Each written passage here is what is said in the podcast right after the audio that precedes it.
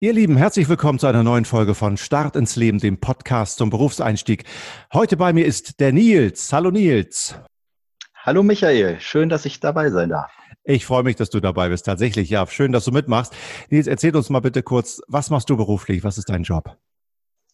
Ich bin Controller in einem großen Schifffahrtsunternehmen. Was heißt denn Controller? Mein Sohn hatte mal eine Playstation, da gab es auch einen Controller, aber ich glaube, das ist hier nicht gemeint, oder? Nein, das ist definitiv nicht gemeint. Als Controller beschäftigt man sich mit den ganzen Erlösen und Kosten, die eine Firma so generiert und ähm, macht Analysen und schaut sich an, wie die sich entwickeln, ob die den Plänen, die man gemacht hat, entsprechen oder ob es Abweichungen gibt und sucht dann nach Erklärungen, woher die Abweichungen kommen. Das heißt, du arbeitest im Bereich Finanzen, so kann man das zusammenfassen? Das kann man so zusammenfassen. Ähm, also es gibt unterschiedliche Bereiche in Firmen, wo Controller arbeiten können. Ah, okay. Die sind durchaus ähm, oft im Finanzbereich angegliedert, aber es gibt, so wie zum Beispiel in meinem Fall, bin ich im operativen Bereich, weil der genau gern, genauso gerne wissen möchte, wie sich seine Zahlen entwickeln. Kannst du das ein bisschen einordnen? Was ist der operative Bereich? Was ist damit genau gemeint? Äh, in dem Bereich ähm, wird geplant, äh, welche Schiffe man benutzt, welche Schiffe man wo einsetzt, sprich, welche Schiffe zum Beispiel zwischen Hamburg und New York fahren sollen und äh, plant da die Routen und die Dienste. Und da äh, entstehen halt hauptsächlich ganz viele Kosten, weil Schiffe teuer sind und das analysiere ich. Mhm. Und wo kriegst du denn diese Zahlen her, mit denen du arbeitest? Ähm, die Zahlen kriege ich aus verschiedenen EDV-Systemen. Die kommen zum Großteil die finanziellen Zahlen aus SAP. Mhm. SAP ähm, ist, was ist äh, SAP genau? SAP ist eine Software von der Firma SAP, die äh, Unternehmen hilft, ihre ganzen ähm, Zahlen, die sie hat, also sprich ähm, Kosten, Erlöse, aber auch Mengen, also sprich, wie viel habe ich wovon eingekauft, in, ja, ich sag mal, zu verwalten, zu erfassen und auch am Ende dann analysieren und reporten zu können. Das heißt, es gibt Leute, die geben diese Zahlen in SAP ein und du bist derjenige, der sich das, was an anderer Stelle eingegeben worden ist, wieder herausholt und miteinander in Beziehung setzt. Ist das so? Kann man sich das so vorstellen? Das kann man sich so vorstellen. Zum Glück ist es nicht überall so, dass das noch händisch eingegeben werden muss von Menschen. Es gibt zum Beispiel mittlerweile auch Software, die eine Rechnung erfassen kann und automatisch die Zahlen in das System eingibt. Ah, okay. Das heißt, eine Rechnung wird eingescannt, äh, das System erkennt, oben rechts ist ein Datum, unten links steht vielleicht eine Kontonummer oder eine, eine bestimmte Nummer eines Lieferanten und kann das automatisch dann zuordnen im System. Genau so. Was hat dich begeistert an dem Beruf des Controllers? Als du dir damals überlegen musstest, in welchem Beruf du arbeiten möchtest, bist du da sofort auf Controller gekommen? Hast du gesagt, ich wollte schon mit sechs Jahren Controller werden? Oder wie kam das dazu? Äh, nein, also ich bin definitiv nicht mit sechs Jahren auf die Idee gekommen, äh, Controller zu werden. Ich habe mir äh, während meines Berufseinstieges tatsächlich so ein bisschen meinen Weg suchen müssen. Äh, ich habe ganz klassisch BWL studiert und ähm, habe danach noch mal eine Ausbildung als Speditionskaufmann gemacht und bin dann da nach und nach reingerutscht. Ach, das äh, ist ja auch interessant. Du hast erst studiert und dann eine Ausbildung gemacht. Genau. Äh, das war im Endeffekt, so hat es sich das ergeben. Ähm, nach dem Studium, als ich fertig war zu dem Zeitpunkt, war gerade die Finanzkrise. Da war es ein bisschen schwierig, an einen Job ranzukommen. Und wir hatten also ich hatte verschiedene Gespräche mit Firmen, die meinten aber immer, sie bräuchten Leute, die auch mehr Berufserfahrung haben. Und da ich ja nun von der Universität kam, hatte ich die jetzt noch nicht unbedingt und habe dann gesagt, gut, jetzt hole ich mir die Berufserfahrung mal so richtig und fange noch mal eine Ausbildung an.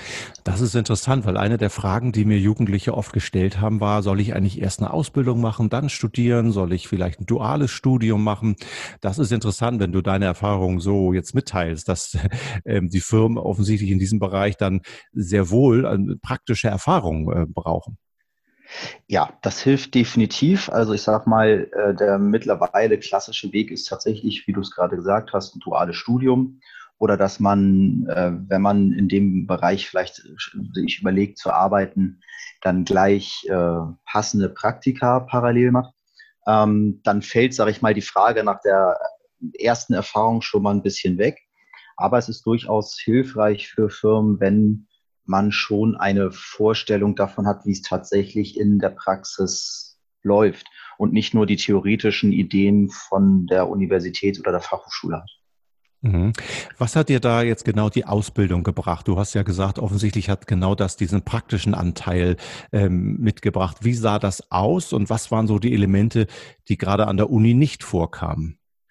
Also an der Uni kommen ähm, wirklich diese ganzen sehr praxisbezogenen Themen nicht vor. Also sprich, welche tatsächlichen Probleme äh, tauchen im täglichen Arbeitsleben auf? Welche Abläufe, welche Zusammenhänge, welche Prozesse ähm, muss man hinterfragen und wo können Fehler auftauchen. Das ist, wird oftmals im Studium nur genannt mit dem Punkt, ja, in den Prozessen können Fehler sein. Und man kann sich gar nicht vorstellen, was da alles passieren kann.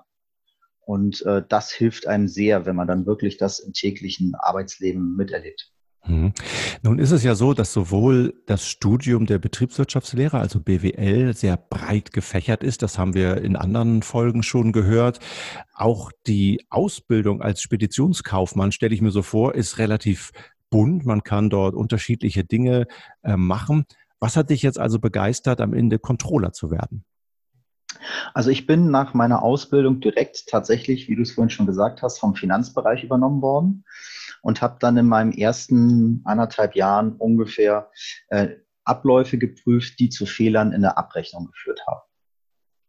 Und darüber bin ich mit diesen ganzen Kennzahlen in Kontakt gekommen und habe festgestellt, dass ich das durchaus interessant finde, zu vergleichen, was haben wir geplant, was sollte eigentlich an in dem Fall Umsätzen ähm, und Erlösen generiert werden und was ist, das hat am Ende tatsächlich der Kunde bezahlt und dann zu hinterfragen, woran liegt es. Also ähm, diese Fragen haben mich dann durchaus interessiert, weil ich schon lange gemerkt habe während des Studiums auch, dass mich diese Themen, wo gibt's Fehler, wo könnte man was verbessern, wo kann man was optimaler machen, das hat mich durchaus immer interessiert und mir Spaß gemacht. Und so bin ich dann in diesen Controlling-Bereich reingekommen, denn das Controlling ist nicht nur, ich äh, vergleiche soll mit ist, sondern man guckt auch, was könnte die Ursache sein und welche Handlungsempfehlung könnte ich vielleicht ähm, den Leuten geben, die dann am Ende für die tatsächliche Ausführung verantwortlich sind. Das wollte ich nämlich gerade fragen. Also als du eben angefangen hast zu erklären, wie du vorgehst und was du machst,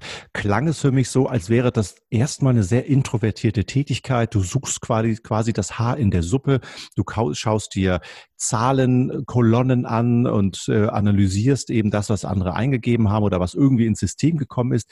Aber am Ende des Tages muss das ja jemand interpretieren oder du selbst interpretierst es und musst deine Ergebnisse, deine Erkenntnisse jemandem mitteilen. Ist es also auch ein kommunikativer Job oder ist es sehr introvertiert? Es ist am Ende ein sehr kommunikativer Job.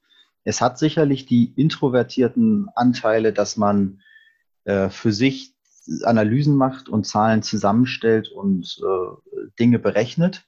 Aber in diesem gesamten Prozess ist man sehr viel mit anderen Menschen in Kontakt. Man, in der Regel bekommt man die Information ja auch zum Teil zumindest von anderen Menschen.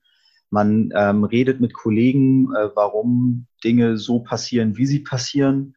Ähm, denn ich bin, wie gesagt, jetzt sage ich mal nur der Mensch, der sich das am Ende äh, von den Zahlen her anguckt. Aber warum die Abweichung entsteht, lässt sich nicht immer davon ablesen. Das heißt, ich muss hinterfragen, warum habt ihr es denn anders gemacht als geplant?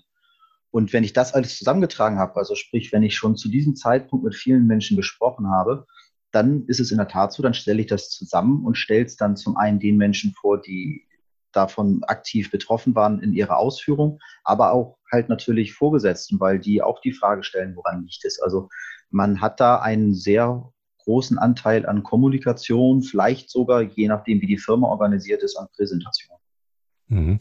Es klingt für mich so, als wärst du derjenige, der am besten Bescheid weiß, wie es einem Unternehmen geht. Du hast alle Zahlen im Zugriff, du kannst alles analysieren, du weißt also, macht das Unternehmen gerade Gewinn? Ähm, schreibt man, was man immer eine schwarze Null nennt, also plus minus null sozusagen aller Geschäftsaktivitäten? Oder macht das Unternehmen vielleicht sogar Verluste? Ist das so? Das ist grundsätzlich so. Das hängt auch ein bisschen wieder davon ab, wie man als Firma organisiert ist. Ich bin aktuell mehr mit den Kosten beschäftigt. Das heißt, ich kenne den Kostenblock, aber nicht in vollem Umfang vielleicht die Erlöse. Aber je nachdem, wo man in einer Firma im Controlling arbeitet, hat man in der Tat die, die meiste Information und arbeitet auch ganz eng mit den Menschen zusammen, die am Ende die Monats-, Quartals- und Jahresabschlüsse machen.